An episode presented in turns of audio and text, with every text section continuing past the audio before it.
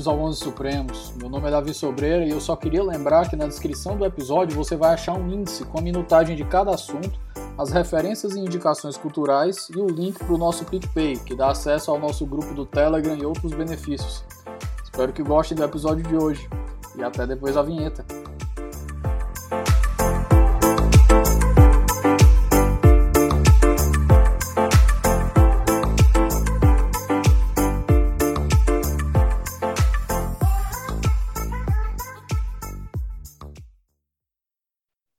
Queridos, bom dia. Estou fazendo uma gravação aqui no domingo. Vocês verem como a gente se esforça para trazer conteúdo para vocês, né?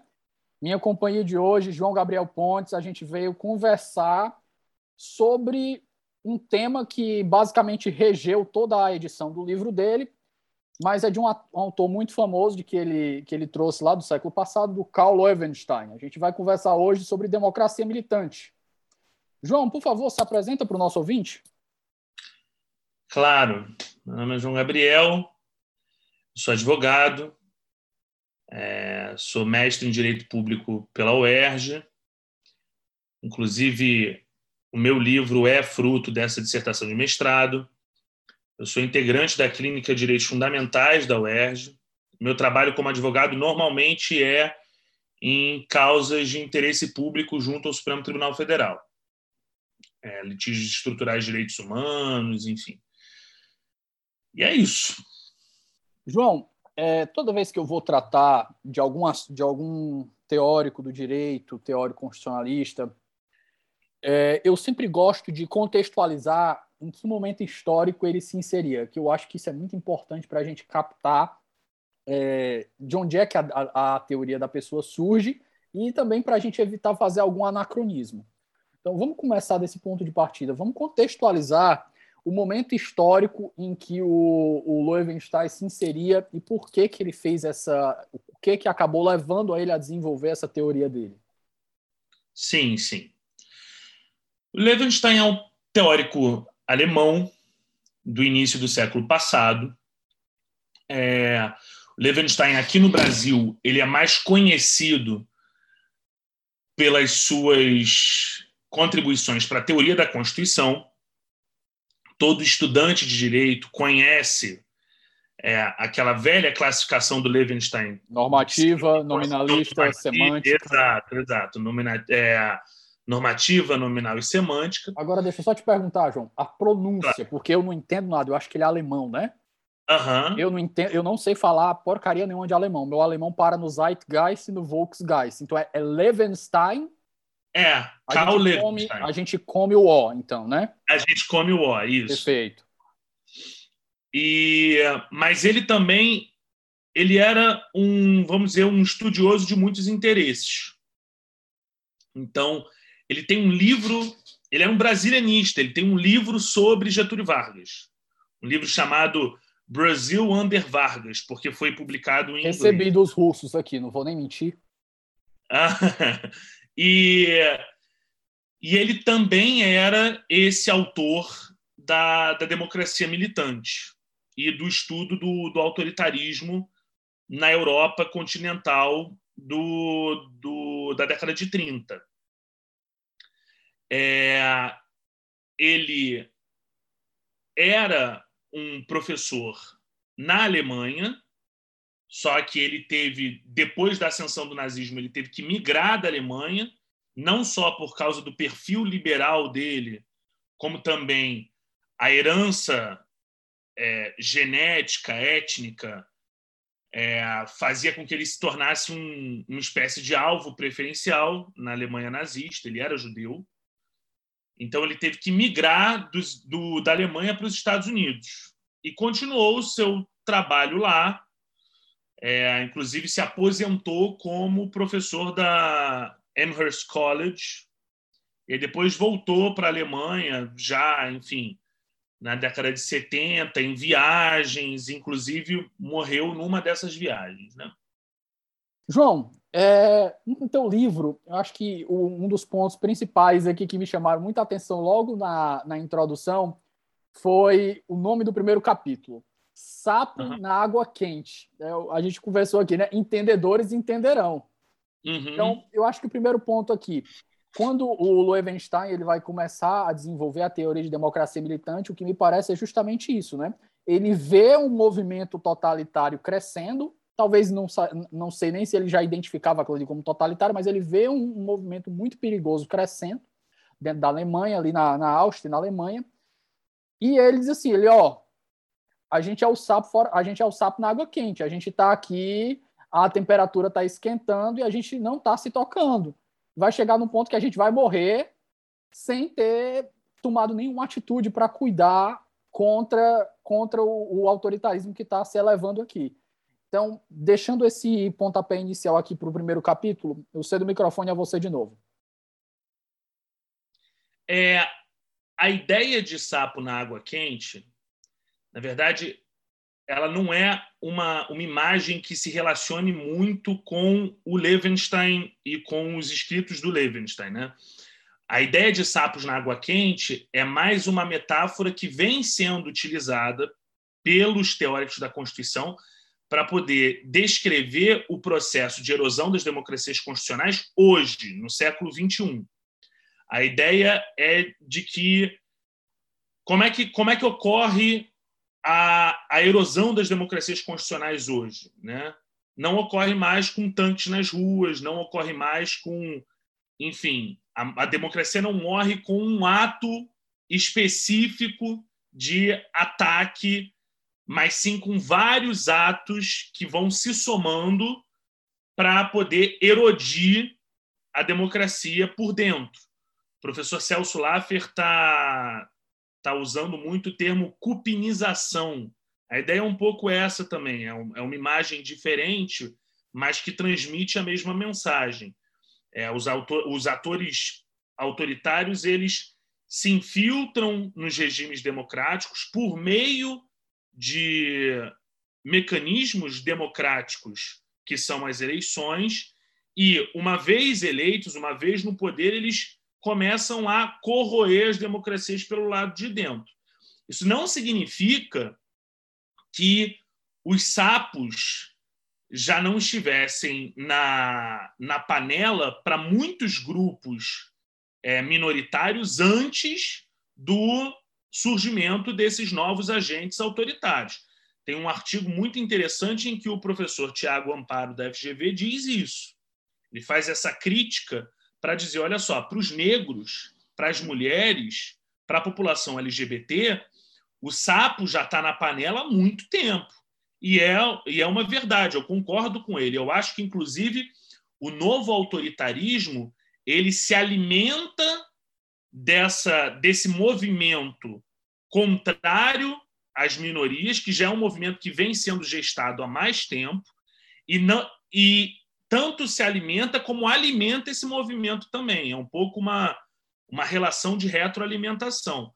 Mas, com a ascensão desses agentes autoritários, é como se todos os sapos fossem colocados na panela e como se você aumentasse um pouco mais a temperatura da, da água, entende? E aí a democracia vai morrendo aos poucos, como um sapo na água quente. Para quem não sabe, o experimento é um pouco cruel, mas a ideia é que quando você coloca um sapo na água e começa a aumentar a temperatura dessa água, o sapo, por uma questão biológica, ele vai se adaptando à temperatura da água. Ele não morre imediatamente. Ele vai se adaptando à temperatura da água, vai se adaptando, a água vai ficando mais quente, ele dentro da panela, até que chega um momento que o sapo percebe: opa, acho que eu vou morrer. Só que ele não consegue mais pular da água, porque a água já está muito quente. E aí sim ele morre fervido. Essa é um pouco a ideia das democracias é, sob a égide desses movimentos autoritários.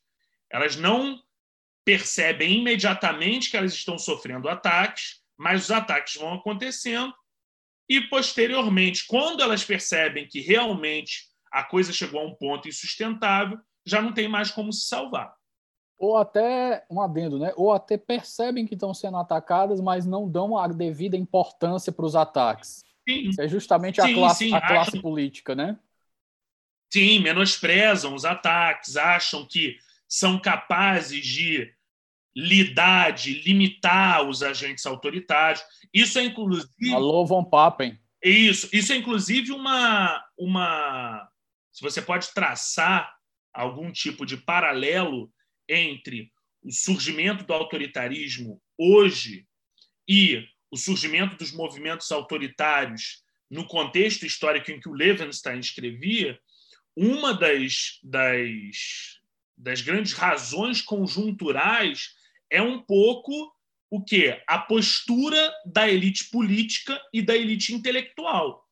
Quando o fascismo surgiu na Itália, quando o nazismo surgiu na Alemanha, existia uma certa ideia da elite intelectual de que aquilo dali era uma coisa menor. A inteligência liberal achava que é, eles seriam como um pequeno incidente, um pequeno acidente de percurso que poderia ser controlado.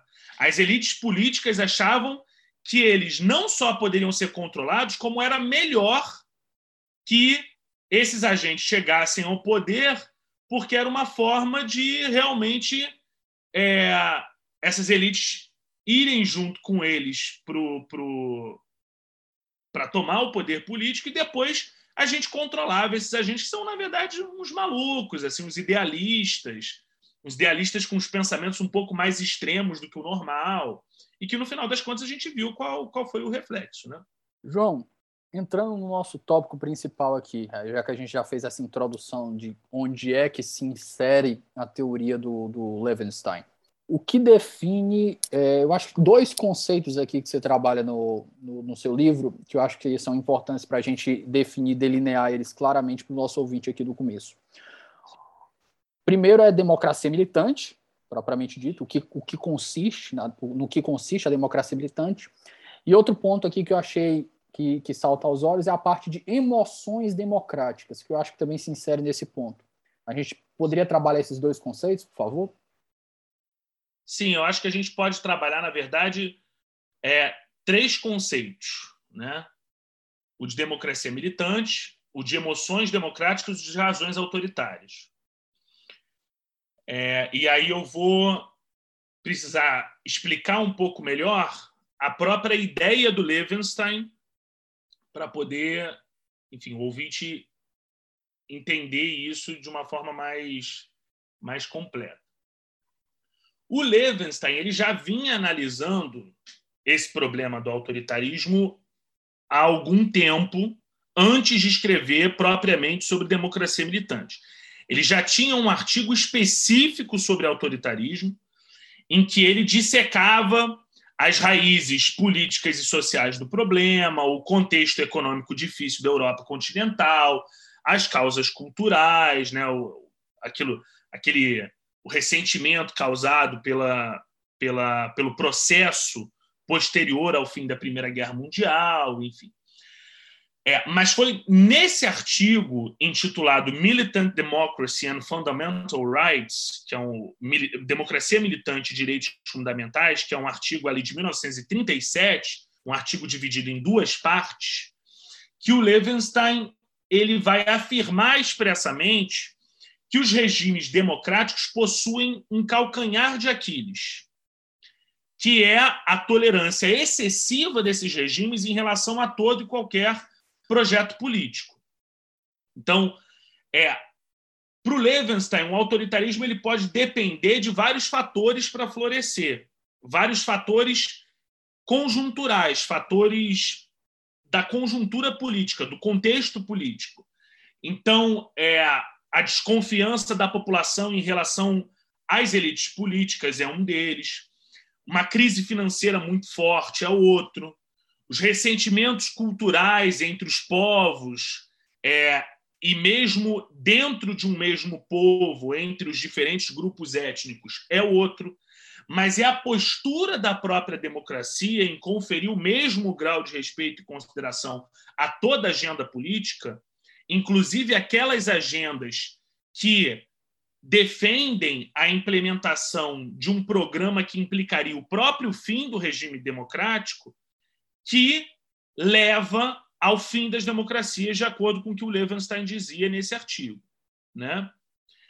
É, então, para o Levenstein, qual seria o desdobramento lógico? Desdobramento lógico seria que as democracias precisariam construir mecanismos jurídicos para se proteger desses agentes autoritários. Eu concordo com esse primeiro diagnóstico do Levenstein, que é necessário construir mecanismos jurídicos capazes de limitar, de estabelecer limites a essa tolerância excessiva das democracias liberais. Mas eu acho que existem dois argumentos que o Levenstein se usa, que são argumentos complementares a esse argumento central, a essa premissa central, que eu acho que são argumentos que envelheceram mal. É óbvio que, como você disse, a gente não pode ter, é, a gente não pode analisar um autor da década de 30 com os olhos de hoje. Né? Eu, eu não estou aqui dizendo que o Levenstein, enfim, errou necessariamente. Eu estou dizendo que o argumento envelheceu mal de acordo com as informações mais privilegiadas que nós temos hoje, enquanto, enfim, participantes e testemunhas do processo histórico já no século XXI. Né? Mas quais são esses dois argumentos é, adicionais que o Levenstein utilizava, né? É, um argumento é de que a democracia seria um regime essencialmente baseado em razões e resultados, enquanto o fascismo, que era o rosto do autoritarismo com o qual ele lidava na época, o fascismo seria uma estratégia não ideológica de tomada e manutenção do poder, calcada na manipulação de emoções. Então, esse seria um primeiro argumento. E o segundo argumento, que é uma quase um, uma consequência lógica desse primeiro, é que se o fascismo é uma mera técnica política, é uma mera técnica política baseada na manipulação de emoções, a democracia, que é um regime de razões, poderia se contrapor ao fascismo para poder limitá-lo, para poder enfrentá-lo sem nenhum problema. Por que, que eu acho que esses dois argumentos é, envelheceram mal? Eu acho que eles envelheceram mal sob duas perspectivas. Eu acho que não só a democracia não é um regime pautado apenas por razões, como eu acho que também o fascismo não é uma mera técnica política vazia de ideias. E aqui não só o fascismo, como é, as diferentes facetas do autoritarismo como um todo. Tá? Então vamos começar pela democracia. A democracia, obviamente, ela depende de uma esfera de debate público em que são é, cotejados diferentes argumentos, enfim. Mas isso não se dá só pela pauta da razão objetiva, como Levenstein defendia. A democracia ela também tem uma forte alquimia de emoções próprias que se dão desde, desde o início, desde o momento em que o eleitor coloca o seu número na urna, até o processo de debate público efetivamente.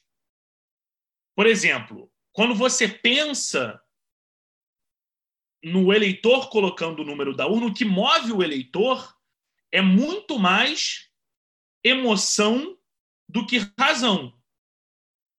O eleitor olha para o seu candidato e não necessariamente vota naquele candidato porque ele concorda racionalmente com os argumentos desse candidato. O eleitor também estabelece uma relação de empatia com aquele candidato, que pode se dar não só porque ele acha aquele candidato um candidato justo, mas também porque ele admira a biografia desse candidato Porque ele estabelece uma relação sentimental com aquele candidato.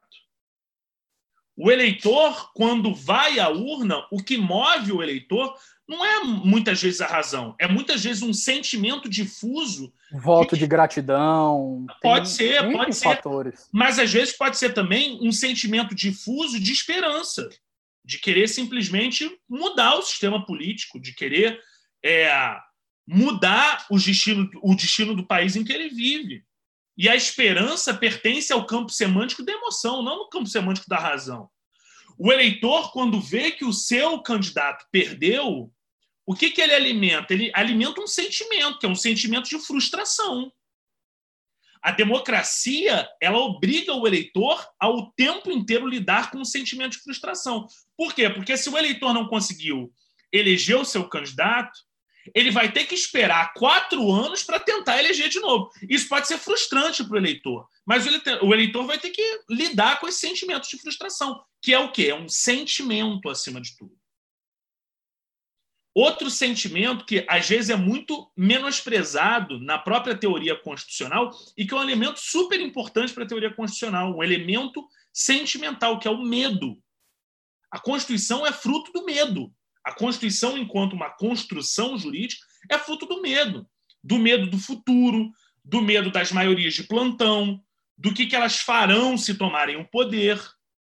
A Constituição existe como uma espécie de seguro político porque as pessoas têm medo, têm receio, e o medo é um sentimento. O medo não está no campo da razão.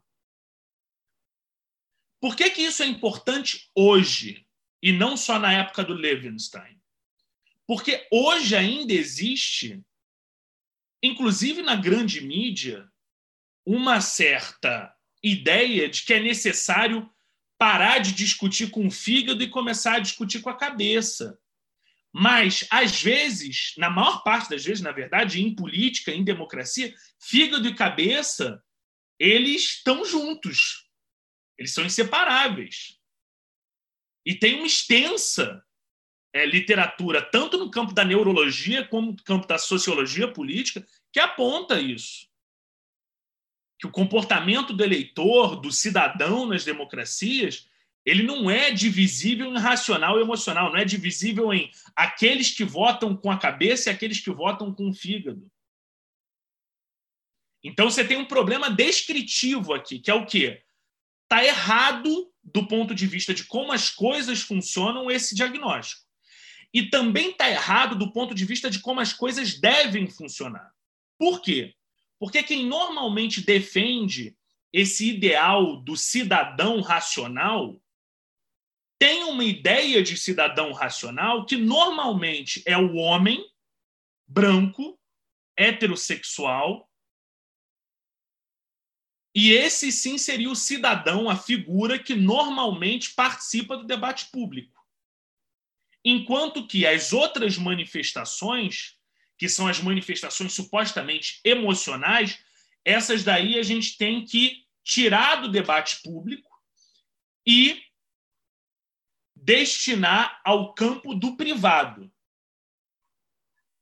Então, as pessoas que agem com emoção, que normalmente não é o homem branco, heterossexual cristão, normalmente os emotivos, os histéricos, são as mulheres, os gays, os índios, os negros. Esses daí, eles não têm um espaço no, no, no debate público. A democracia, para eles, está fechada. Eles têm que ser legados ao campo do privado e não do público. Então, eu acho que tem essa, essa defesa de uma democracia, praticamente uma democracia asséptica, uma democracia limpa, entre aspas, porque livre das confusões das emoções, ou como Platão dizia, dos cavalos selvagens das emoções, essa democracia ela não convive com as emoções, porque a emoção não é o, o, o, o cidadão democrático por excelência ele não, ele não deixa se levar por emoções, entendeu? Eu acho que isso também prescritivamente é errado, porque abre margem para muitos problemas. Eu acho que aí tem uma observação importante, Gabriel, você me permite uma digressão aqui. Claro. É, não é dizer que a emoção não possa influenciar erroneamente uma decisão. É reconhecer que a emoção faz parte do ser humano e é indissociável do processo democrático. Sim, sim. A gente não está tá dizendo aqui que a emoção não pode levar um, um resultado ruim. A gente está dizendo é que você retirar a emoção do processo democrático é você ceifar uma parte da própria democracia. Sim, é, é, é basicamente isso. Assim, no Brasil, você tem um problema, tem problemas práticos para isso. É, eu sou advogado de uma das ações, e aqui eu vou. Estou sendo basicamente é, intelectualmente honesto com, com, com o ouvinte. Eu sou advogado de uma ação que defende que showmícios gratuitos têm que ser liberados pela justiça brasileira. Hoje em dia não são nem os showmícios pagos, nem os showmícios gratuitos.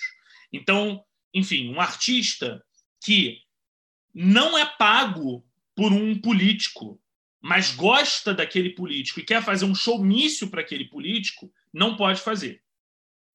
E uma das justificativas é que, ah, não, esse artista ele mobiliza muito as emoções do público.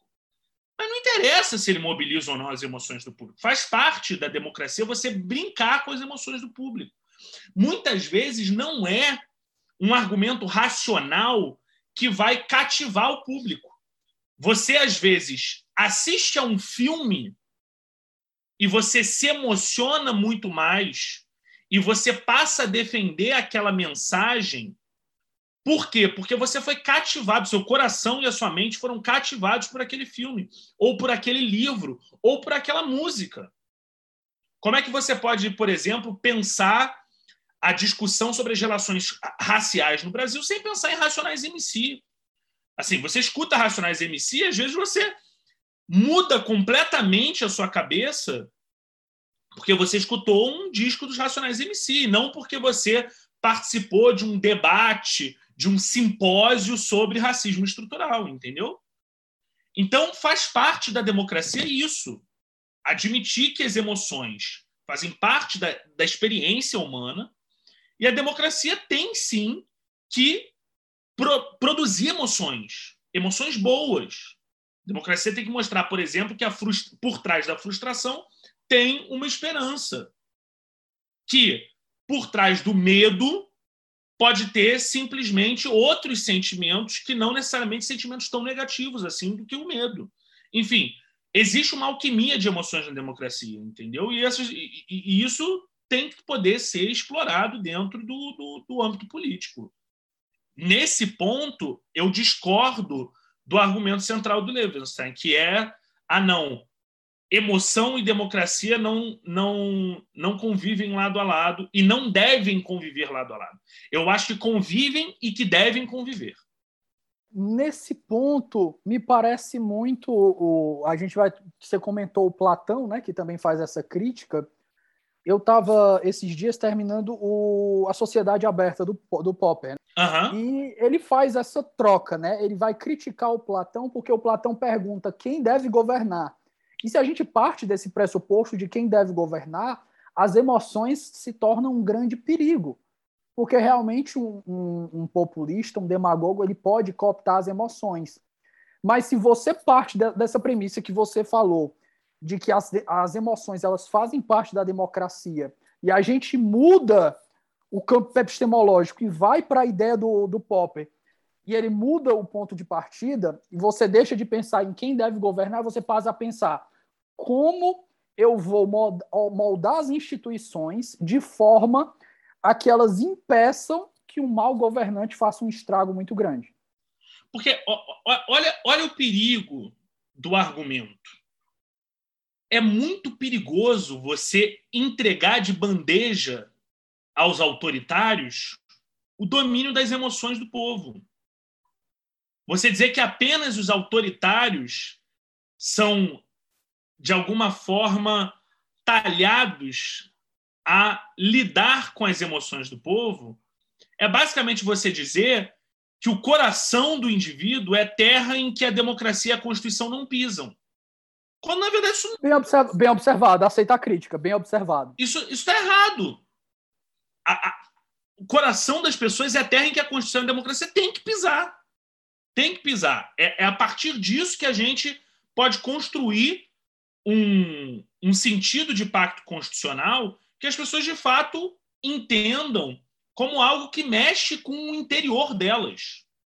Tem uma, uma, uma velha uma velha noção de direito constitucional que é de patriotismo constitucional. Como é que você vai mobilizar o patriotismo constitucional das pessoas sem mobilizar as emoções das pessoas? Eu, eu, eu simplesmente acho muito difícil. E aqui uma, um testemunho pessoal. Eu, como estudante é, do direito, isso é, lá no, no início da graduação, no primeiro período da faculdade, quando eu comecei a estudar direito constitucional, por que, que eu gostei de direito constitucional? Não foi só pelo debate é, racional, pelo debate de ideias, pelo debate de argumentos, mas foi também porque aquilo mobilizava nos meus sentimentos emoções positivas. E é isso que a Constituição e a democracia têm que aprender a construir nos cidadãos. É a partir daí que a gente vai, de fato, solidificar a narrativa da Constituição de 88, por exemplo. Gostei dessa crítica. Muito, muito boa essa Agora, crítica, se você Gabriel. me permite... permite... mas só fazer essa digressão. Muito boa essa crítica. Porque tu bateu num claro. ponto aqui importante. Geralmente a gente se preocupa muito como os autoritários podem é, manipular as emoções e, pra, e, e assim ascender ao poder. Mas aí a gente pega, pelo fato dos autoritários poderem manipular as emoções, a gente tem que retirar as emoções. A gente corta completamente o mal pela raiz e todas as derivações dele. É o contra-argumento com o que você falou, né? Você está dizendo que você defende o showmício gratuito. Aí a pessoa pode dizer: ah, mas e se o cara receber caixa 2? Ah, então pelo fato do cara poder receber caixa 2 e receber por debaixo dos panos, a gente tem que cortar. Não, a gente tem mecanismos para combater e punir se aquilo ali for pago por debaixo dos panos. A gente não pode cortar todo o showmício, o direito ao showmício, eu estou dando um exemplo aqui, é um paralelo. Não pode cortar todo o showmício só porque tem um defeito que pode, que pode decorrer dele. A gente tem que criar instituições, criar mecanismos para combater o mau uso, o uso ruim voltando o microfone aí, essa, depois dessa Sim. digressão. Agora, a, a segunda crítica que diz respeito à segunda parte do argumento, que é a ideia de que o fascismo não teria uma pauta de valores, que seria uma técnica vazia, ideologicamente vazia, de tomada e manutenção do poder. Isso não está só no Levenstein. Né? A Madeleine Albright, no, no livro recente dela sobre é, fascismo, que se chama Fascismo um Alerta, ela que, enfim, é uma política muito pragmática, também diz a mesma coisa. Tá? Por que, que eu acho que isso é equivocado? Porque eu acho que, de fato, existe não só técnica, existe também uma pauta de valores, não só por trás do fascismo, como também por parte por trás dos outros movimentos autoritários que a gente vê crescer hoje. Como, por exemplo, o bolsonarismo. Se você enxerga o bolsonarismo como um movimento, e aqui eu não estou dizendo que necessariamente é um movimento coeso, sem tensões internas, claro que não. Não é um movimento coeso, tem várias tensões internas, mas você consegue extrair uma espécie de substrato ideológico disso ou seja, razões autoritárias. Tá? Então, vamos começar pela, pela ideia do, do fascismo como uma pauta de razões. Né? Você vê ali, sim, um certo substrato mínimo. Um substrato mínimo, por exemplo, quando você percebe que o fascismo ele não é um parêntese na história da Itália, mas sim um, um, um movimento que se volta e meia se catapulta para diferentes contextos políticos e que tem algumas razões, algumas fundamentações ideológicas. Então, você, por exemplo, quando você pensa no fascismo, você pensa no mínimo fascista baseado numa ideia de nacionalismo holístico. Né? No fascismo, você tem um Estado que se sobrepõe ao indivíduo em todas as dimensões da vida individual e da vida na comunidade.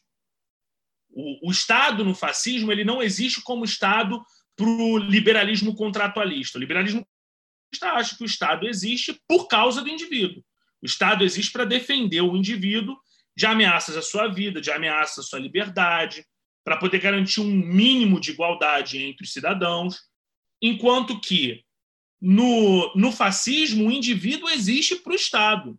Existe, sim, uma mensagem ideológica por trás disso. O fascismo é militarizado. O fascismo ele constrói é, uma, uma ideia hierarquizada de sociedade, em que não só o Estado vale mais que o indivíduo, como alguns indivíduos valem mais do que os outros. O homem vale mais do que a mulher, o cidadão vale mais do que o estrangeiro. Você tem uma, uma, uma própria ideia né, que o, o, Roger Griffin, no livro dele sobre fascismo, que é um excelente livro, inclusive, ele fala sobre a ideia do mito palingenético, né, que seria uma, uma, um conceito ligado à construção que o fascismo faz de um certo passado glorioso da nação que deve ser repetido no futuro, que o fascismo o movimento fascista nada mais seria do que uma forma de você recuperar esse passado glorioso. Com isso, o, o Griffin não está dizendo que o movimento fascista é um movimento conservador, muito pelo contrário, é um movimento é, que tem uma pretensão revolucionária. Mas é uma pretensão revolucionária em que você. Revolucionarismo reacionário. É, um revolucionarismo reacionário, exato. Ele tem uma pretensão revolucionária, mas também de resgate desse suposto passado glorioso da nação. Então, quando você identifica essas características, é difícil você dizer que não tem uma base ideológica por trás do fascismo. Agora, vamos imaginar, vamos voltar as nossas lentes para o bolsonarismo especificamente. O bolsonarismo é só uma técnica de, de tomada e manutenção no poder? Não. É óbvio que o Bolsonaro e os seus correligionários os bolsonaristas no geral, eles defendem algumas técnicas que já são, digamos assim, características desse movimento. O uso extensivo da desinformação é uma, um método, é uma técnica. Uma, um, outro, um outro exemplo de método, um outro exemplo de técnica que o bolsonarismo usa muito é o que a Camila Rocha chamou na, na tese de mestrado dela de política do choque, que é algo que o Bolsonaro herdou um pouco até do, do Olavo de Carvalho. Essa coisa de se colocar o tempo inteiro, inclusive com palavras de baixo calão, contra alguém. O bolsonarismo ele não constrói nada, ele busca destruir, inclusive, um interlocutor. Esse é o grande. Ele busca desmoralizar o Esse próprio é o grande problema de, desses movimentos que não têm propostas, né? quando ele chega ao poder, e aí? E aí? Se você, eu acho, eu acho que toda a sua proposta, proposta, é destruir o que já existe, qual é a proposta? O que, que você vai fazer? É, e aí? Você chegou, é você destruiu tudo. E aí? E agora? É, a, propo a, proposta, no fim das contas, é essa. A proposta é um pouco destruição. Então, o, o, eu não sei se você chegou a ler, mas o Luiz Eduardo Soares, no livro novo dele, chama Dentro da Noite Veloz. Eu assim recomendo entusiasticamente, que é um livro fininho, mas muito, muito bom, em que ele pega o comportamento do Bolsonaro na pandemia e ele fala por que, que o Bolsonaro agiu dessa forma durante a pandemia? Por que, que o Bolsonaro cria crises o tempo inteiro? Porque o Bolsonaro depende disso para manter o poder. Então você tem uma técnica. Você tem uma técnica a, a destruição é uma técnica no governo Bolsonaro. É uma técnica de quê? De o tempo inteiro criar crises, criar é, fontes de destruição para poder, de alguma forma, o tempo inteiro ficar incentivando o núcleo duro dos seus apoiadores. O núcleo duro dos seus apoiadores se alimenta disso, dessas crises, dessa política do choque.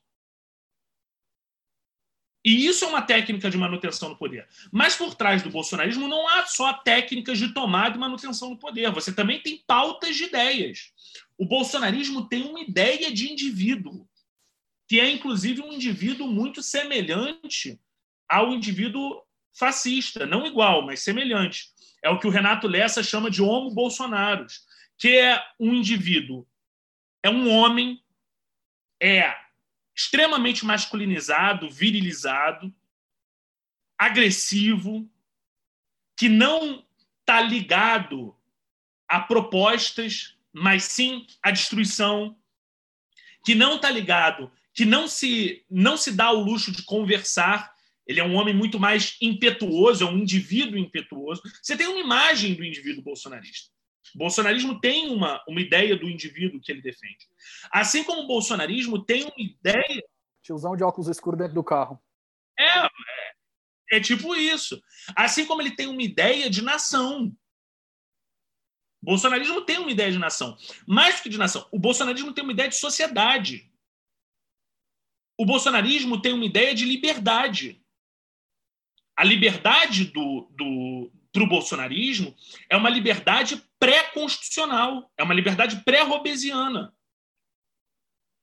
É uma liberdade que não se não aceita, não se harmoniza com qualquer tipo de ideal de mediação institucional. Para o bolsonarismo, o homem deve ser livre para ser o lobo do homem. É um pouco essa a ideia. Eu sou livre para comprar uma arma, porque se eu quiser eu posso matar meu vizinho. Eu sou livre, inclusive, para poder, é, é, no meio de uma pandemia sem limites, eu sou livre para poder contaminar o próximo. Por quê? Porque eu não quero usar minha máscara, porque eu não quero me vacinar. A ideia de liberdade, o bolsonarismo tem uma ideia de liberdade. Então é muito difícil você dizer. Liberdade metafísica, né? Que eles têm, a, a liberdade deles. Eu, eu, não sei se seria uma, uma liberdade metafísica. O que eu sei é que é um, um conceito de liberdade que não é nem só inconstitucional. É um conceito de liberdade pré-constitucional. E, para mim, é muito difícil você olhar para esse movimento e dizer que esse movimento é só uma técnica política. Por que, que eu acho, e aqui entrando no argumento do Levenstein, por que, que eu acho que o Levenstein se utilizou muito desse argumento? Porque o Levenstein ele tinha dificuldades, ele sabia que ele teria dificuldades em defender, dificuldades jurídicas em defender a tese dele. Por quê? Porque no momento que você defende a teoria da democracia militante, você está defendendo a possibilidade de imposição de restrições a direitos fundamentais, a liberdades públicas, como a liberdade de expressão, liberdade de participação política. E o Levenstein, no momento que ele diz que o fascismo é uma mera técnica, não é uma ideia, o que, que ele está comodamente defendendo? Que, como não é uma ideia, a gente não tem que se preocupar com as perplexidades constitucionais que surgem da proposta de você combater essa técnica. Porque, no final das contas, é só uma técnica. Não é uma ideia. Não é uma ideia que mereça viver entre no mundo das ideias, que mereça ter um espaço no debate público. E como não é uma ideia, é só uma técnica, a gente pode, sem nenhum problema, combatê-lo. Quando, na verdade, eu acho que não. Eu acho que é uma ideia. E daí surgem as diversas perplexidades constitucionais de como a democracia se arma contra essas ideias. João, é, vou pegar esse gancho dessa tua última fala e eu acho que a gente pode fazer uma transição do nosso episódio agora para deixar ele menos abstrato. Vamos colocar as ideias da democracia militante em prática, como é que elas estão funcionando. No teu livro tu fala do canto da sereia, né, que é justamente, eu acho que inclusive você já trabalhou aqui a, a, a, falando aquela ideia de que ah, as elites pegam o autoritário para vencer um, um, inimigo ali, porque a gente vai ali, a gente vai vencer e depois a gente tira ele, essas ideias tronchas aqui, que a gente acha que a gente pode controlar, e aí o lobo abocanha a todos uhum. nós. E aí a gente entra no momento de que o autoritarismo está crescendo e a gente precisa da democracia, é, precisa colocar em prática um modelo de democracia militante para que ela possa se defender contra esse autoritarismo. E dentro desse ponto aí, acho que tem muita coisa para a gente desenvolver. Vamos começar historicamente pelo teu livro. Tu fala do ovo da serpente. Para ti, onde foi que qual foi o ponto histórico aqui do Brasil que foi o ovo da serpente? Nossa, a pergunta é difícil. Eu acho que são, eu acho que são vários, eu acho que são vários fatores históricos que contribuíram para que a gente chegue no ponto onde a gente está. Eu acho que se eu fosse fazer um exercício de historiografia no sentido de, da sua pergunta, eu diria que um, um evento importante foram as jornadas de 2013. Não estou dizendo aqui que as jornadas de junho de 2013, que as manifestações daquele ano, fossem é, autoritárias, bolsonaristas no seu nascedouro. Não estou dizendo isso. Mas eu acho que havia ali um sentimento difuso na verdade, não um sentimento, um ressentimento difuso em relação ao funcionamento do sistema político e da classe política, que posteriormente foi captado muito bem captado pelo Bolsonaro e pelos seus apoiadores. Mas eu acho que existem, isso a gente está fazendo um esforço, é um pouco de o que nos, nos fatos históricos mais recentes te chama atenção. Mas depois de 2013 você tem outros fatos extremamente importantes. Né? Você tem o impeachment da presidente Dilma é um outro fato extremamente importante. O que a Aline Osório chamou de mutação inconstitucional do, do Instituto do Impeachment. É. O, o impeachment da presidente Dilma, e aqui eu não estou dizendo que o governo da presidente Dilma foi um governo excelente, não. Tenho muitas críticas ao governo da presidente Dilma. O governo PT, no geral, e o governo da presidente Dilma em especial. Eu acho, por exemplo, que Belo Monte foi um crime. Eu acho que a presidente Dilma era uma, uma presidente com pouca pouco jogo de cintura, pouca disposição para conversa. Eu acho que o governo Dilma agiu muito mal, é, encarou muito mal a questão das manifestações sociais, criminalizou movimentos sociais. É, eu acho. Então, eu tenho muitas críticas, muitas críticas mesmo. Né? Para pro, os povos indígenas, não foi um bom governo, pelo contrário, foi um governo horrível. É, em termos de segurança pública, foi um governo que ampliou a participação do Exército na segurança pública por meio das operações de garantia da lei e da ordem. Então, você tem uma série de, de críticas possíveis. Mas agora, existe um fato que está se tornando cada vez mais difícil de refutar, que é é impossível encarar o impeachment da Dilma como uma mutação inconstitucional do Instituto. O impeachment da Dilma se tornou uma espécie de voto de desconfiança num sistema presidencialista por um motivo que, na verdade, é uma tecnicalidade fiscal que todos os governos anteriores cometiam. É, o, o Maffei, né, o Rafael Maffei da USP, ele tem um livro agora sobre impeachment Sim. e Excelente. eu já estou com ele aqui, na, tá na minha lista aqui, ele já está aqui na minha, na, na minha estante. Eu conversei com o Maffei até sobre isso lá no episódio 12, foi 13, de passagem, né? Mas é, o Maffei, ele traz uhum. essa ideia de que a di diferença do nosso impeachment, por exemplo, do modelo americano, que eu acho que é de onde a gente tirou, é que lá ele é muito mais abrangente, então ele tem um aspecto muito mais político. Aqui a gente deu um aspecto jurídico para o impeachment, e ao dar esse aspecto jurídico, Sim, na visão do Maffei, ele diz que não basta um desrespeito à lei, não basta um crime de responsabilidade.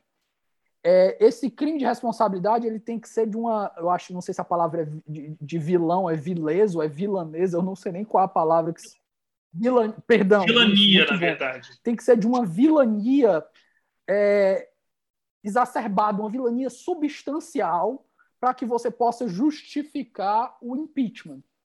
Eu acho que partindo dessa premissa dele, realmente o impeachment ele é um, ele não foi cabível e ele entra aí no caso de uma mutação inconstitucional.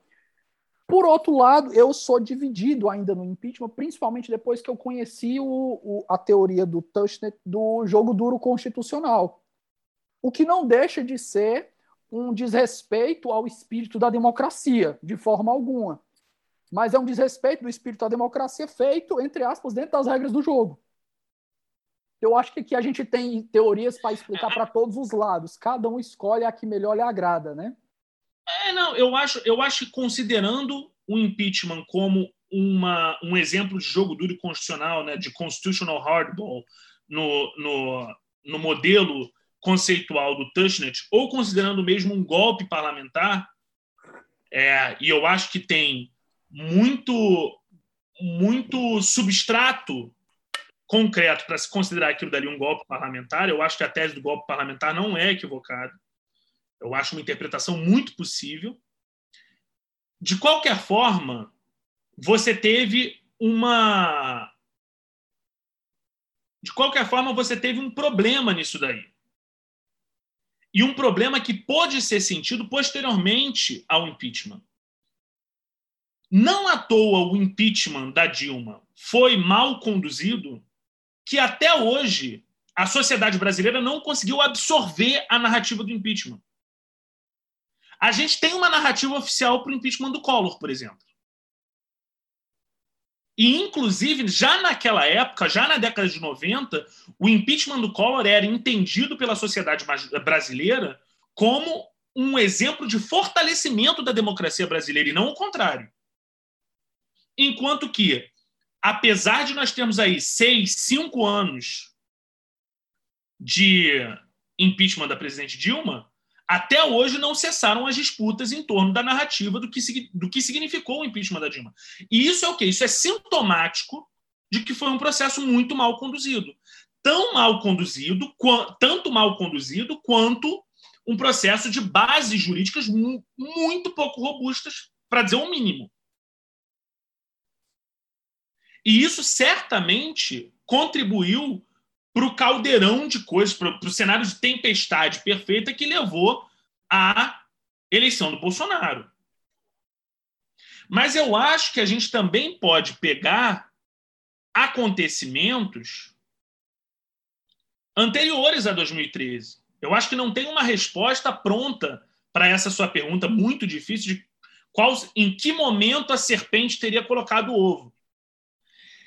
É, eu acho que quando a gente volta para a Assembleia Constituinte de 88, o modo como se deu a transição do regime autoritário para o regime democrático, que a literatura da ciência política chama de transição pela transação, já pode ser visto como um, um ovo da serpente. A manutenção do papel dos militares na Constituição de 88, a manutenção dos militares na vida política, vamos dizer assim, do Brasil. A lei de anistia, incluindo os militares, a falta de justiça de transição. A lei de anistia, exatamente. Você pode vir até antes de, da, da, da, Assembleia Constituinte. Você pode falar que a lei de anistia, incluindo os militares, foi um, um, foi o início ali, foi um momento que a serpente chocou o ovo. Quer dizer, chocou o ovo, não, colocou o ovo. E aí ficou esperando para chocar depois. Você pode dizer, eu acho totalmente possível. João, é, aplicação prática. O que seria uma proposta da democracia militante para a gente que a gente está vendo nos dias de hoje? Porque muito do que é feito, eu sou e aqui eu reconheço até as críticas. Eu sou muito ortodoxo com o direito. E eu reconheço a crítica Sim. de quem diz de que a ortodoxia é uma forma de manutenção do status quo, de que preserva a opressão. E eu, eu reconheço essas críticas de boa, mas eu acho que eu manter minha ortodoxia, ela traz mais benefícios do que prejuízos. Sim. Então, quando eu vejo, por exemplo, alguém dizer que as pessoas pegam, fazem uma, uma defesa ad hoc de é, posições do Supremo de, por exemplo, o inquérito às fake news. Tá. Por exemplo, eu não consigo caber na minha, não consegue entrar na minha cabeça uma pessoa defender aquilo ali que ah, não, tem que se defender, tem alguma forma, o, o PGR foi foi cooptado. Eu olhei semana passada e eu disse, olha, para mim, um exemplo de democracia militante, eu vou botar entre aspas aqui, que eu não sei nem se cabe, mas que é até um cabe como jogo duro constitucional facilmente, que era uma forma de você combater o autoritarismo ainda dentro das regras do jogo, apesar de, entre aspas, não respeitar tanto. Por exemplo, depois do, de um dos ataques do Bolsonaro, dos últimos ataques, o, a Justiça do Rio de Janeiro soltou o processo do Flávio Bolsonaro das, das rachadinhas. O processo voltou a andar. E pronto, o cara, para mim, é o tipo de medida que o judiciário deveria estar tá fazendo. Eu disse assim, eu conversei com outro colega meu, cadê os promotores de primeira instância? Cadê a galera com ação civil pública? Cadê o pessoal com ação popular? Por que, que tem que ser um inquérito em que o Supremo é vítima, investigador, julgador e carrasco? Por que, que você tem que fazer esse tipo de coisa, degradando ainda mais uma imagem já abalada da Suprema Corte? Então eu te pergunto, até que ponto é democracia militante e até que ponto a gente está chamando um vale tudo institucional de democracia militante? Muito boa sua pergunta, muito boa mesmo. É, vamos lá. Então eu vou começar. É, vou começar do Levenstein, vou passar para o que foi o que, que hoje as pessoas normalmente identificam como democracia militante e um pouco a proposta que eu, que eu dou no meu livro. Tá? É, do ponto de vista prático, o que, que o Levenstein diria, ou dizia, né, que eram as, as medidas militantes, as medidas de autodefesa da democracia. Ele trabalha isso muito na segunda parte desse artigo dele, Democracia Militante e Direitos Fundamentais. E ele dá vários exemplos. Por exemplo, ele diz que a criminalização de atos de insurreição armada é uma medida de autodefesa da democracia. A proibição de se criar e de se refundar partidos com agendas políticas claramente autoritárias é um outro exemplo.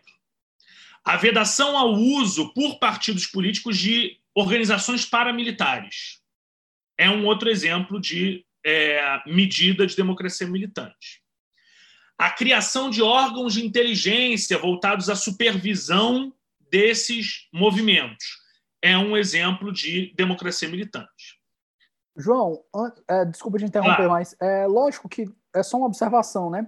Você enxerga, a gente enxerga logo pela, pelas essas primeiras medidas que você está colocando, que são medidas que Hoje eu colocaria como incipientes, porque isso já é estabelecido, né? A democracia Exato. hoje já é um valor, já é um valor, todo mundo já aceita aquilo ali como regras do jogo. Então, a gente vê muitas dessas medidas que ele defende, era realmente num tempo que a democracia não estava consolidada. Uhum. Aí dizendo assim, ó, a gente precisa defender a democracia porque a democracia é boa. Hoje isso já é estabelecido.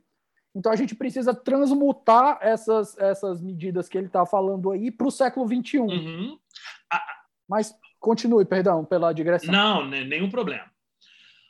O fato é que, por mais que o Levenstein já tivesse apontado uma série de medidas possíveis de autodefesa da democracia, a literatura mais recente sobre, sobre democracia militante, ela praticamente estabelece uma relação de sinonímia entre democracia militante e proibição de partidos políticos antidemocráticos. É como se esse fosse o único, a única medida é, de democracia militante para alguns autores. Né?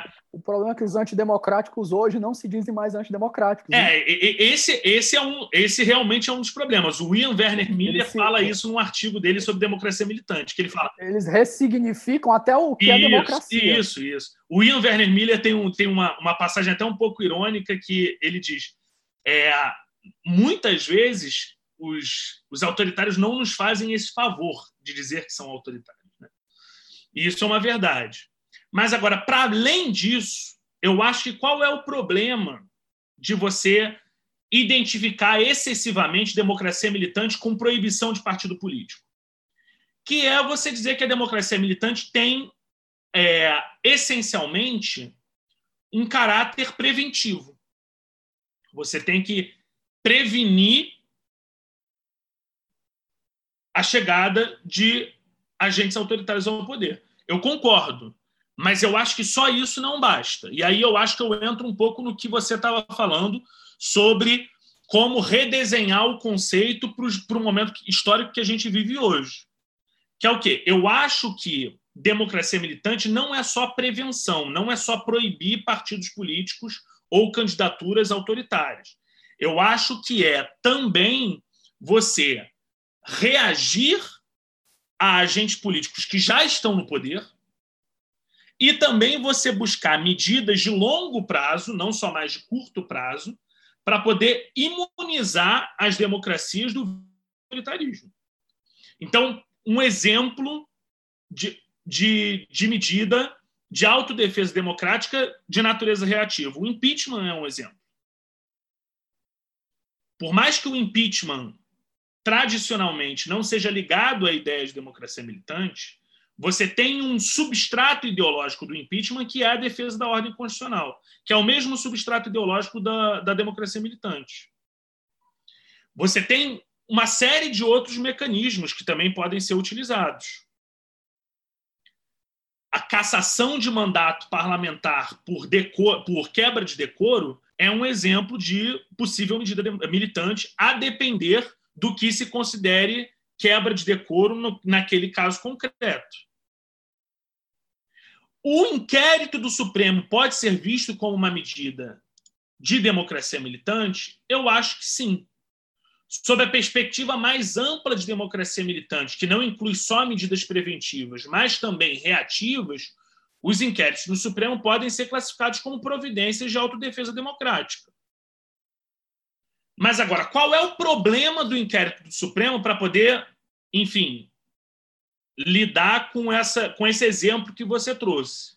Como regra, todos os poderes e todos os agentes públicos estão sujeitos à crítica, mesmo a críticas extremamente contundentes, formuladas em termos agressivos, enfim. Por exemplo, quando o Supremo profere uma decisão, é óbvio que se pode dizer que a corte errou, que existiu uma solução jurídica mais correta para o caso, que esse ou que aquele ministro agiu para atender a interesses pessoais. Da mesma forma, quando o Congresso Nacional aprova uma lei, é claro que se pode discutir o mérito da lei, se ela é boa ou se ela não é boa para o país, quais foram as, as verdadeiras razões por trás da formulação dessa lei. Pode-se dizer até que um ministro da Suprema Corte não faz jus ao cargo que ele ocupa, ou que determinado deputado ou senador deve estar fora da vida pública. Na democracia, ninguém está imune a juízo de valor, a discordâncias, a desaprovações, muito menos os donos do poder. Os donos do poder têm de estar o tempo inteiro sob escrutínio público. As instituições elas só se aperfeiçoam por meio do debate do livre julgamento feito pela sociedade. Mas eu não acho que os atos investigados nos inquéritos que correm junto ao Supremo sejam meras críticas às instituições. Eu acho que são efetivamente gestos e palavras voltados a ameaçar diretamente as instituições constituídas e os integrantes das instituições constituídas, em detrimento do regime democrático. Não é uma opinião sobre essa ou aquela lei, ou sobre essa ou aquela decisão judicial. Não é isso que a gente está vendo. A gente está vendo, sim, ataque à própria legitimidade constitucional desses órgãos, sobretudo da Suprema Corte. Então, para mim, há base fático-jurídica para você acionar instrumentos de autodefesa democrática. Agora, aí vem a pergunta. Inqué... Os inquéritos são esses mecanismos? Eu entendo por que, que os inquéritos são considerados, no mínimo, como heterodoxos, como você colocou. Trata-se de uma situação extremamente anômala, em que a figura da vítima do crime se confunde com a figura do investigador do crime, que se confunde com a figura do juiz do crime, e no final das contas, o que você está desafiando é próprio. O mau, o mau desenho constitucional, né, que não cuidou de uma possibilidade de um PGR ser cooptado, a gente não pensou, não foi pensado. Sim, sim, sim, sim. Então, no final das contas, o que você tem aqui? Os inquéritos eles desafiam a lógica do sistema acusatório como concebido pela Constituição de 88. Agora, diferentemente de você, eu acho que é impossível, impossível você não analisar a questão dos inquéritos sem levar em consideração o principal motivo por trás da instalação atípica desses inquéritos. Que é, como você colocou, mas pela sua fala você discordou, é o mau funcionamento da Procuradoria-Geral da República assim, eu não, te, não existe mais dúvida, não existe mais dúvida de que o presidente conseguiu, de forma bem sucedida, cooptar o PGR com uma promessa de vaga futura no Supremo ou de recondução ao cargo em que ele ao cargo que ele ocupa atualmente. E aí qual é o problema disso? O problema de você ter um PGR absolutamente submisso ao executivo não é só o comprometimento do exercício das atribuições de controle do governo federal de tutela da democracia que pertencem ao é, chefe do Ministério Público da União. Não é só isso. A atuação insidiosa da PGR ela não coloca só em xeque a imagem institucional do próprio MP. Ela também expõe a mais alta corte de justiça do país a questionamentos relativos à validade dos atos de defesa de democracia que, dado o contexto político em que a gente vive, são efetivamente importantes. Então, o que, que os inquéritos ensinam a nós que estudamos democracia militante hoje e no Brasil de hoje? Eu acho que são pelo menos duas lições. Uma lição que de fato é fundamental respeitar os, os princípios, os direitos e as garantias constitucionais. Democracia militante não é um oba-oba. Não tem que ser um oba-oba. Tá? Por quê? Porque, no fim das contas, é o respeito a esses valores que vai assegurar a legitimidade da atuação dos órgãos competentes na, na adoção de medidas militantes. Quando você. Por que, que, o, por que, que as garantias processuais existem? Elas não existem apenas para poder defender um indivíduo. Elas existem também para poder garantir que as instituições não serão questionadas na sua legitimidade. Por quê? Porque uma, uma instituição que segue à risca as garantias constitucionais é uma instituição que é vista como uma instituição que não se abre para cálculos políticos. E isso é extremamente importante por uma corte como o Supremo Tribunal Federal. Por quê? Porque o Supremo Tribunal Federal, como guardião da Constituição, ele tem que transmitir para a sociedade uma imagem de árbitro imparcial dos conflitos políticos. Não é que o Supremo seja necessariamente imparcial, até porque essa ideia de imparcialidade do juiz, que é muito mais um horizonte de sentido do que é uma regra inafastável, nós temos zilhões de, de, de estudos que comprovam que os juízes agem de acordo com ideologias, vieses no geral, né? É, mas é necessário que o juiz mantenha uma imagem de imparcialidade, uma imagem objetiva de imparcialidade perante a sociedade. E é por isso que existem tantas críticas à monocratização das decisões do Supremo, ao modo como o Supremo decide, que é um modo pouco deliberativo, né? ao modo como os juízes do Supremo dialogam entre si, como um trata o outro, como eles dialogam com a imprensa, como eles julgam a sua própria noção de suspeição, de impedimento, né? As críticas que se fazem aos juízes do Supremo, as críticas democráticas que se fazem aos ministros do Supremo, não estou falando aqui das críticas que são que não são nem críticas dos atos que são objetos dos inquéritos, mas as críticas democráticas que a academia faz em prol da melhoria do Supremo são todas nesse sentido. Mas essa é a primeira lição que o inquérito deixa para gente, a lição de que o respeito às garantias constitucionais ele não é um respeito só em prol do indivíduo, mas também em prol da própria instituição.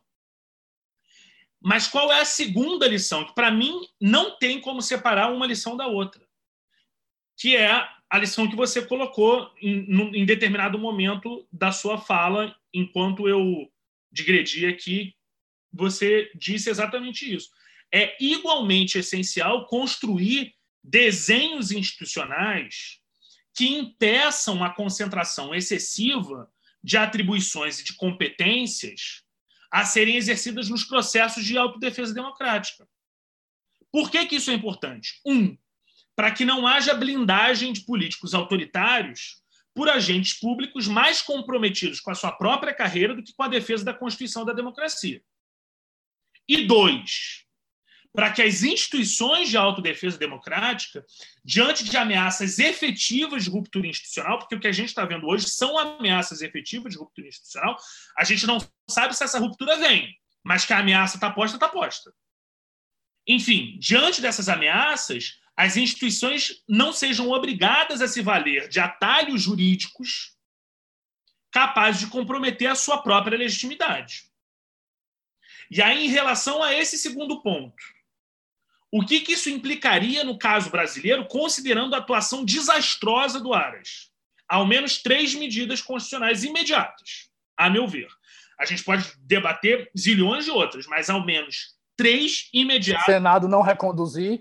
É, não reconduzir. Não lista... Que não vai acontecer, porque provavelmente já vão quebrar. É, não, o... mim, Estão querendo assim, o André Mendonça, né? Mais do que não. A gente, a, o Senado não tem que reconduzir. Mas, para mim, tinha que extinguir a possibilidade de recondução do texto constitucional. Agora, tu já ia falar um segundo ponto aí, que era da lista tríplice. Eu confesso para ti que antes do Aras, é, eu, Gabriel, eu tenho um, um, hábito, até vou acrescentar, provavelmente eu acho que ia dizer três, eu ia colocar uma quarta.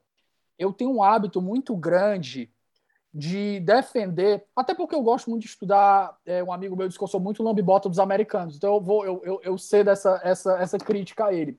Mas eu, eu sou muito adepto de você criar costumes constitucionais sólidos. Sim. E para mim, o PT, nunca votei no PT na minha vida, Nunca votei no PT na minha vida. Uhum. Eu acho pelo menos não em nível nacional. Eu já votei aqui porque meu, meu estado era o PT, era, era o Camilo Eunício, aí eu acabei votando no, no Camilo. Mas voltando aqui, nível nacional, nunca votei no PT, mas admito que o PT fez um, uma coisa muito certa num costume constitucional muito bom, que foi votar a cabeça da lista tríplice. Isso é inegável. Você dá autonomia, você dá respeito para a instituição. Mas eu lembro de ter visto críticas que diziam que essa ideia de uma lista tríplice que não existia, né? Isso foi um costume que a, PG, que a, que o, que o APGR criou e que foi adotado e o pessoal criticava muito aquilo, dizendo que aquilo era muito corporativista. Pipipipopó, eu ficava, eu não.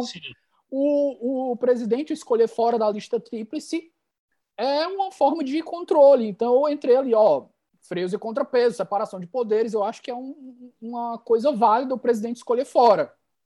Aí veio Bolsonaro. É isso. Aí, quando veio o Bolsonaro, eu fiquei pensando, né? E aí, o que, é que eu faço com a minha teoria agora? então, eu mudei de ideia e eu acho que hoje eu cedo a você e eu digo, ó, eu acho que a gente precisava de uma lista tríplice e eu acho que a lista tríplice é aquele negócio. Lista tríplice, você não precisava nem dizer quem foi o mais votado. Deixava o presidente escolher sem nem você saber. Escondia os votos. Qualquer um, contanto que seja dentro dos três. Assim, eu, eu, eu acho que o risco do corporativismo ele existe, de fato. Ele é um risco. Mas, como tudo nas democracias, assim, a gente às vezes tem que fazer escolhas trágicas, né? Você contrabalanceia os riscos. É o que eu falo. Você tem de é, lado. É triste a gente não ter preservado esse costume do PT. Não, sim, é sim, não. E eu concordo com você. É triste acho... a gente precisar de uma instituição sim, em vez sim, de um costume para combater esse tipo de coisa. Mas desculpe essa outra digressão. Não, nenhum problema, nenhum problema. Só que é, é, é um, como eu estava dizendo, é um pouco você contrabalancear os riscos, né? Ou você tem de um lado o risco da, do, da, corporativismo e do outro lado você tem o risco da cooptação que foi que, que não é um risco, é, atualmente é a realidade do Brasil. Então, é, eu acho que entre o risco do corporativismo e o risco da cooptação, eu opto pelo risco do corporativismo. O risco da cooptação é, é, é o que a gente está vivendo hoje. É a desgraça do Brasil hoje. Né? E aí, o, o outro ponto, para além do fim da recondução e da observância obrigatória da lista tríplice, é a quarentena de dois anos, no mínimo, para nomeação a cortes superiores, especialmente ao Supremo. Né? Assim, é, isso é muito parar... importante, de fato. Não, a gente tem fato. que parar com os. A gente tem que criar realmente barreiras a esses incentivos institucionais negativos. Transformar a PGR em trampolim. Transformar a PGR em trampolim e transformar vaga, promessa de vaga no Supremo em rifa. Né?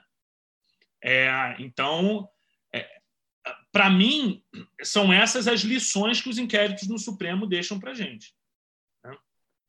João, considerações finais aqui. Quando eu digo considerações finais, você pode se estender pelo tempo que você quiser aqui. Eu vou só abrir essas considerações fazendo um link já com essa última, esse último ponto que a gente tratou aqui dentro dessa noção de costumes constitucionais. É, um, depois de ler o, o Levitsky, né, o Como as Democracias Morrem, eu passei a olhar para a tolerância com um olhar muito mais apurado, muito mais profundo, com muito mais defesa da, dessa, dessa instituição intangível. E eu vejo como o e aqui eu vou fazer até um desabafo. Eu vejo você vê como o bolsonarismo ele foi tóxico para todos os espectros políticos. Porque primeiro ele vai colocar se o Bolsonaro cair no próximo no próximo eleição, se Deus quiser ele vai cair. É, todo Mas se ele cair, isso. Se ele, cair, se ele cair, se Deus quiser, Deus permitir, ele vai cair. A gente vai ver aí uma quarentena da direita, pelo menos é o que eu acho, por mais um bocado de tempo. Porque a gente via no debate público, e isso foi um amigo que me falou, eu achei muito inteligente. Ele dizia assim: cara, a esquerda passou 30 anos acusando a direita de ser chucra, de ser violenta, de ser autoritária, de ser defensora de democracia. A direita chega no poder, a direita faz o quê? Prova que a esquerda tinha razão. Aí eu, puta merda, né, bicho? Eu disse, o cara, e o pior é que tem muita gente de direita boa. A gente deixou o, o, a, o, o pior, o creme da, creme da ruindade da direita acender o poder. Aí o que, que a gente acontece? Não só você coloca uma pecha horrível em toda a direita, o que você já, já vai, vai degenerar a tolerância, como você cria um ranço gigante pelo lado da esquerda, então você acaba com todas as noções de tolerância. Por exemplo, ontem eu estava vendo um tweet e tem um escritor que o cara parece que retirou o livro dele de uma premiação porque tinha na premiação estavam concorrendo um livro, parece que do Eduardo Wolff, que era o editor do Estado da Arte, e o Martin Vasques. E o Martin Vasques era olavista, depois virou detrator, enfim, é uma direita que você pode discordar, mas é uma direita democrática. E o cara fez um tweet, e eu acho que imbecil é um eufemismo para o tweet. Ele disse que quem elogia Roger Scruton é extrema-direita, além de ser ignorante.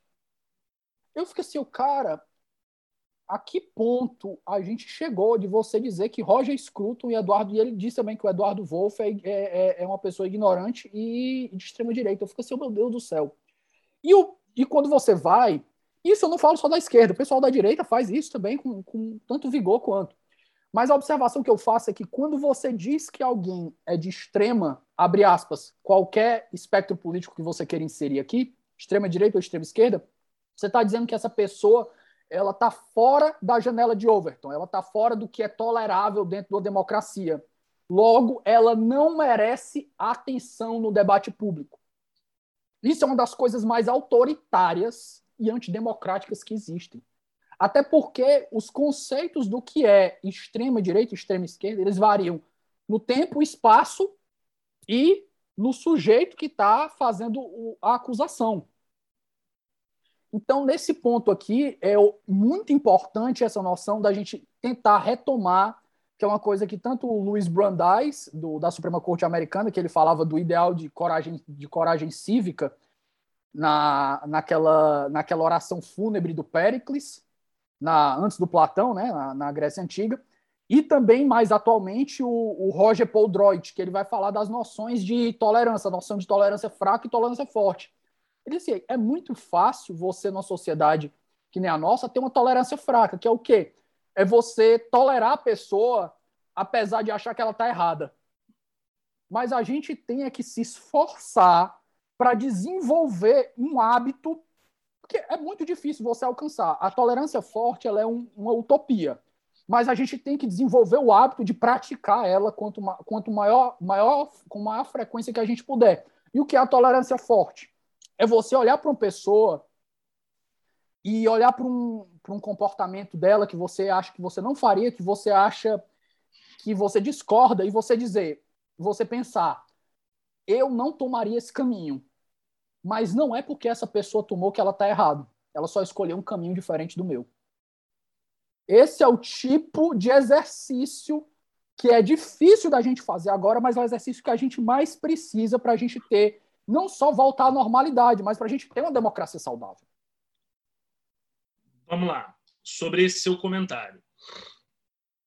É, em primeiro lugar, eu concordo com o Levitsky e com o Ziblatt, é que você teria grades de proteção da democracia que são regras não escritas, né? e que uma é a reserva institucional e a outra é a ideia de tolerância. Concordo. E, e os dois, por serem não escritas, são regras que a gente tem mais do que exercer, que a gente tem que exercitar mais do que pregar. Né? É...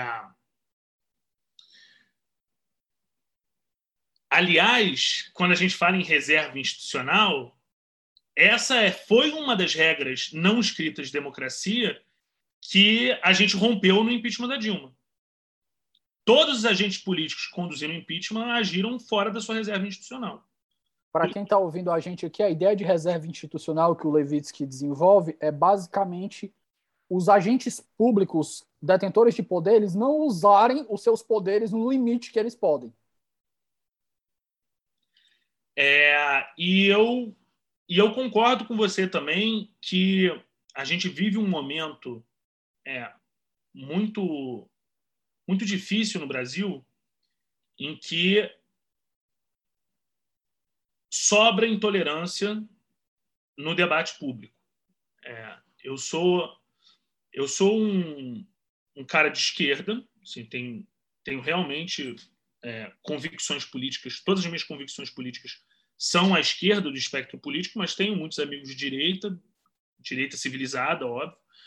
É, e eu sempre digo a mesma coisa que você disse, basicamente. Eu sempre digo para os meus amigos: se eu fosse uma pessoa de direita, eu realmente estaria muito chateado, para não me valer de uma outra palavra, com o Bolsonaro no poder que o Bolsonaro no poder ele é a comprova assim ele é a ascensão da extrema direita da extrema direita e é por isso que também critico uma certa é, uma certa visão inclusive de, de muitos meios de comunicação de muitos veículos da imprensa de que o Brasil estaria polarizado entre extrema direita e extrema esquerda não assim o que você tem hoje no poder é a extrema direita sendo é, questionada nos seus atos, nos seus gestos, nas suas palavras, por um campo democrático de diferentes matizes. Que aí vai da esquerda à direita civilizada.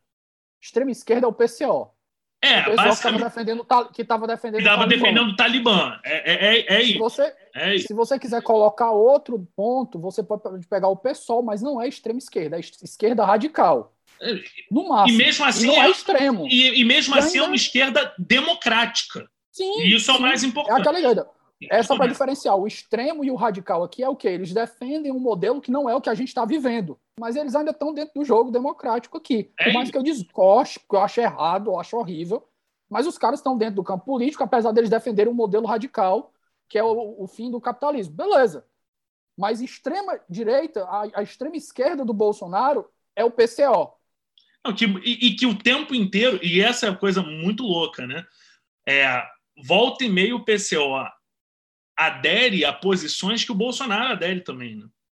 Mas Estava defendendo o Trump, é, exato. Armamento, armamento ostensivo, exato. liberdade de expressão aberta, sem limites. Cara, os caras estavam defendendo o Talibã, bicho. Não, não é falar, isso. não. É, realmente é, é, complexo. Mas aí, voltando especificamente à questão de tolerância, porque esse é um, um ponto importante para a democracia militante. Tá? E aqui é importante a gente estabelecer algumas, algumas, alguns marcos. Né? É, como eu disse no início da minha fala, no início da nossa conversa, né? O, essa era a preocupação central do Levenstein. No final das contas, é a preocupação central da democracia militante. Quais são os limites da tolerância numa democracia? Né? E aí eu gosto muito de trabalhar democracia como um consenso de partida. Normalmente, as pessoas pensam em democracia como um consenso de chegada. Ou seja, nós debatemos para concordar no fim das contas. Raramente a gente concorda no fim das contas. Isso não é um problema para a democracia. Porque, como você mesmo disse, existem várias vertentes políticas respeitáveis que querem um país melhor, mas que enxergam caminhos diferentes para chegar a esse fim. Raramente a gente vai concordar com o caminho. Mas agora, uma coisa a gente tem que concordar, com uma coisa, que é com respeito a determinados princípios básicos para o funcionamento dessa democracia. Então, por exemplo, nós temos que concordar com a ideia básica de que todo ser humano merece o mesmo grau de respeito e consideração. Se existe alguma ideia política, alguma agenda política, algum movimento político que diz o contrário, é óbvio que a democracia tem a prerrogativa de se colocar contra esse movimento. A ideia de limite da democracia se dá nesse ponto sensível, em que você tem um agente político, um movimento político que quer corromper o consenso de partida. Ou seja, o consenso acerca dos princípios que nos regem. São esses princípios que vão servir de cama, digamos assim, para os nossos conflitos. São eles que vão reger os nossos conflitos. É dentro dessa moldura que os nossos conflitos vão ocorrer. Quem quer destruir a moldura, é óbvio que a democracia não tem a obrigação de ser tolerante com esses movimentos, com esses agentes. Os agentes que querem destruir a moldura, a democracia ela tem o dever, não tem só a prerrogativa, ela tem o dever de se contrapor a isso. Por quê? Porque sem a moldura você não tem conflito em base civilizada. É basicamente isso. Por que a gente está vivendo o que a gente está vivendo? Porque tem gente tentando destruir a moldura. Tem gente tentando destruir o consenso de partida. Quando você destrói o consenso de partida, não tem jeito. Os conflitos eles vão eles não vão ser só exacerbados, porque conflito exacerbado é bom para a democracia. É como você pedir para, por exemplo, o federalismo, né? Por que, que o federalismo não permite uma secessão? É como se o regime tivesse prevendo a própria morte dele. É, é um pouco isso. É o, é o que o. Acho que tem até, tem até um livro americano que saiu com, com esse nome, mas para a Constituição, né? Nota Suicide Pact. Não é um pacto suicida. Não é um pacto suicida. Isso é uma frase. Não, você pode quebrar, você pode até quebrar, mas você não pode esperar que o regime preveja a própria forma que ele vai morrer. Sim, é, é, é, é basicamente isso, entende? Então o limite tem que existir. A democracia ela tem que demarcar o limite da tolerância democrática. E, para mim, essa ideia de democracia como consenso de partida é um pouco um norte nesse sentido, né? Assim como pode ser um norte nesse sentido a ideia de mutualidade. O democrata ele só reconhece o mesmo grau de legitimidade política a quem reconhece legitimidade política a ele. O democrata não é obrigado a reconhecer legitimidade política em quem não reconhece legitimidade política aos seus outros opositores. Você falou nessa essa, essa questão do pacto suicida. Isso é uma frase extremamente importante, é uma frase extremamente importante mesmo do, do Justice, o Robert Jackson, naquele caso famo, famoso do, do, da Suprema Corte dos Estados Unidos, Terminielo versus Chicago, que ele dizia que não se podia interpretar a Constituição de modo a convertê-la num pacto suicida. E é, e é isso mesmo. A, a democracia não pode ser vista como uma missão kamikaze. E para isso você tem que estabelecer limites para a tolerância democrática. No fim das contas, essa é a grande missão da democracia militante. A grande missão da democracia militante é estabelecer limites à tolerância democrática. Óbvio que a partir de um desenho institucional é, sólido, a partir de preocupações com é, garantias, isso daí sem dúvida nenhuma. Mas existe essa preocupação de fundo que é inafastável. É um, nesse ponto aí, o, o João, o. Poxa, bicho, deu um branco agora. Eu tava desenvolvendo o raciocínio e deu um branco agora. Ah, sim, desculpa. É, nesse ponto, João, eu estava lembrando do, do Popper, né? E o Popper, ele comentando a visão de, de Platão, e ele diz justamente isso daí: a gente tem que lidar com os paradoxos dos sistemas. Então, você dizer que a democracia não deve tolerar tudo é um paradoxo, porque a democracia ela não foi feita para tolerar todo mundo, mas não tolerar alguns. É um paradoxo? É um paradoxo.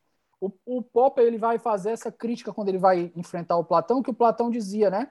O Platão dizia que a, a, era o paradoxo da liberdade. Se a pessoa, se, o, se o, as democracias permitiam que as pessoas pudessem escolher seus governantes, por que é que as pessoas não poderiam escolher um tirano para governar e pôr fim à democracia? E o Popper ele vai dizer, ó, esse paradoxo de soberania ele existe em todos os sistemas, inclusive no do Platão. O Platão defendia que o governo deveria ser dos mais sábios. E se o sábio, no topo da sua sabedoria, entender que o melhor para um, melhor um sistema é que o povo governe? E aí, como é que fica? Não, e... Então a gente tem que aceitar esses paradoxos que existem. Não, né? Eu acho que essa é a grande beleza dos regimes políticos plurais, que é qual? Os valores que convivem nesses regimes políticos, eles não são o tempo inteiro harmônicos. Você tem relações de sinergia, mas relações de tensão também. Quando você pensa, por exemplo, na ideia de democracia constitucional, é, você tem uma certa tensão nesse próprio termo democracia constitucional. Por quê? Porque existe uma tensão entre a ideia de democracia e a ideia de constituição. Mas isso não significa que democracia e constituição sejam valores opostos. Não são. Não são valores opostos. São valores que têm, que em determinados momentos revelam tensão, mas não são opostos. Outro, dois direitos essenciais para toda democracia constitucional: igualdade e liberdade. São direitos fundamentais, essenciais. São direitos que, em vários momentos, eles guardam relação de sinergia. Não é possível você ser verdadeiramente livre num país que é extremamente desigual. Você só exerce suas faculdades de liberdade, exerce de forma regular, quando você tem um mínimo de igualdade, inclusive de igualdade do ponto de vista material, entre os cidadãos. E para quem discordar disso aí, vai discutir com Hannah Arendt e com Amartya Sen. Exato. O Amartya Sen eh, tem um trecho extremamente é, importante de um, de um livro dele, muito bom, inclusive, que ele fala que você não teve processos de fome em massa em lugares em que você teve é, liberdade de expressão o tempo inteiro. Né? Por quê? Porque liberdade e igualdade têm essa sinergia, mas não deixa de ter também uma certa tensão. Porque quando você, às vezes, promove a igualdade, você pode restringir o âmbito de liberdade das pessoas. Né? É, então, a tolerância é isso também. A relação entre tolerância e democracia é essa também. A tolerância é uma, uma espécie de é, grade de proteção das democracias. E, nesse sentido, você tem uma relação de sinergia entre tolerância e democracia. Mas você também tem uma relação de tensão entre esses dois valores. Por quê?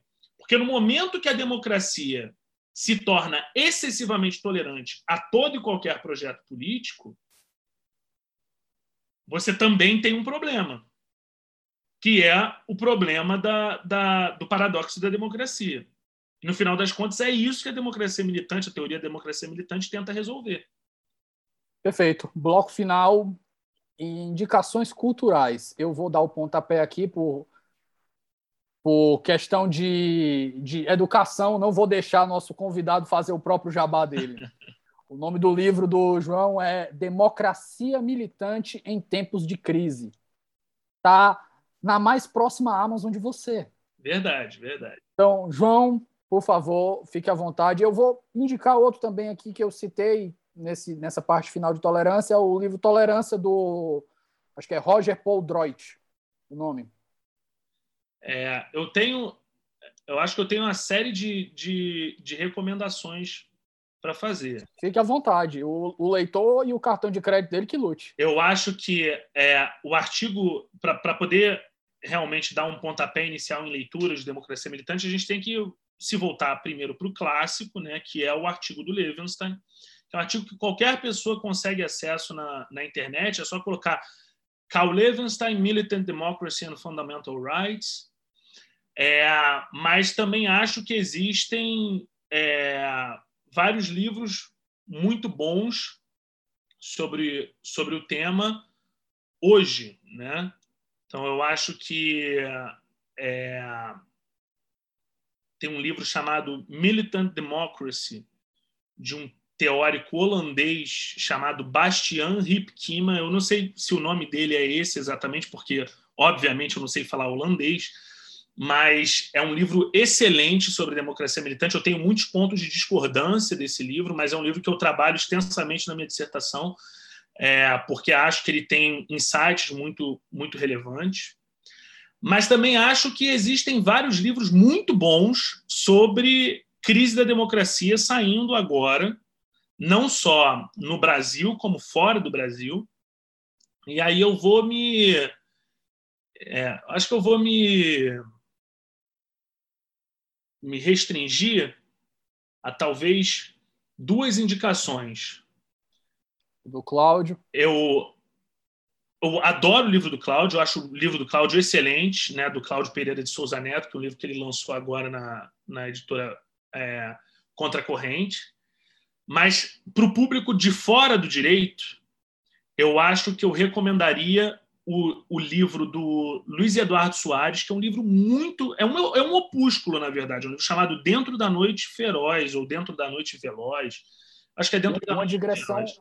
Uma digressão rápida. A Contracorrente está fazendo uns livros assim. Excelentes, fantásticos. Saiu é, um, um, do Hans Kelsen, é, que eu fiquei muito curioso, que é o Teoria Comunista do Direito. É, eles estão para traduzir, estão para traduzir agora outro que é Teoria do Direito em Dante Alighieri, do Kelsen também. Rapaz, o Kelsen ele tem uma produção, uma produção acadêmica assim, imoral. Não, realmente Kelsen era um, era um intelectual muito, muito impressionante nesse sentido, sim. É, e eu recentemente li o livro do o novo livro do Jack Balkin e gostei muito. The Cycles of Constitutional of Constitutional Time. Tem um aqui. Entrevistei ele. É, eu, eu, eu, eu ouvi, eu ouvi a, o, o episódio da entrevista dele, muito legal. Ele, para mim, é, é sensacional. Ah, aliás, eu, eu recomendei esse livro, mas tem um outro livro dele que, para mim, assim, é, fala muito sobre essa ideia da luta pela Constituição mesmo, né? É, e que é, foi um livro que mudou a minha vida, um livro chamado Constitutional Redemption. Também recomendo entusiasticamente para esses tempos de em que as pessoas estão deixando de acreditar nessa construção tão bonita que é a Constituição. Né? Então, acho que eu estou cometendo a enorme injustiça de não citar muitos outros livros, mas, mas eu acho não que tem como abraçar não tem como abraçar, exatamente. A gente, a gente ia ter que passar uma fazer uma lista aqui de 200 livros exatamente. aí ainda, ainda, ainda ia faltar e ainda ia ser injusto com alguém. Exatamente. É o, o corte epistemológico que a gente faz aqui. João, cara, muito boa a conversa, muito agradável. A gente bateu aqui, eu acho que mais de uma hora e meia de conversa aqui, muito bom.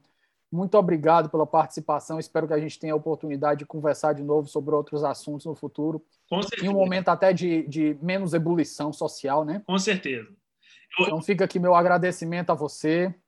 E muito obrigado. Não, eu que agradeço, muito obrigado. E assim, o que eu, eu torço para que no futuro próximo a gente não tenha que falar mais sobre é, crise da democracia, democracia militante, que a gente volte a falar sobre é, não banalidades. Volte a make, não, polit não make politics boring again.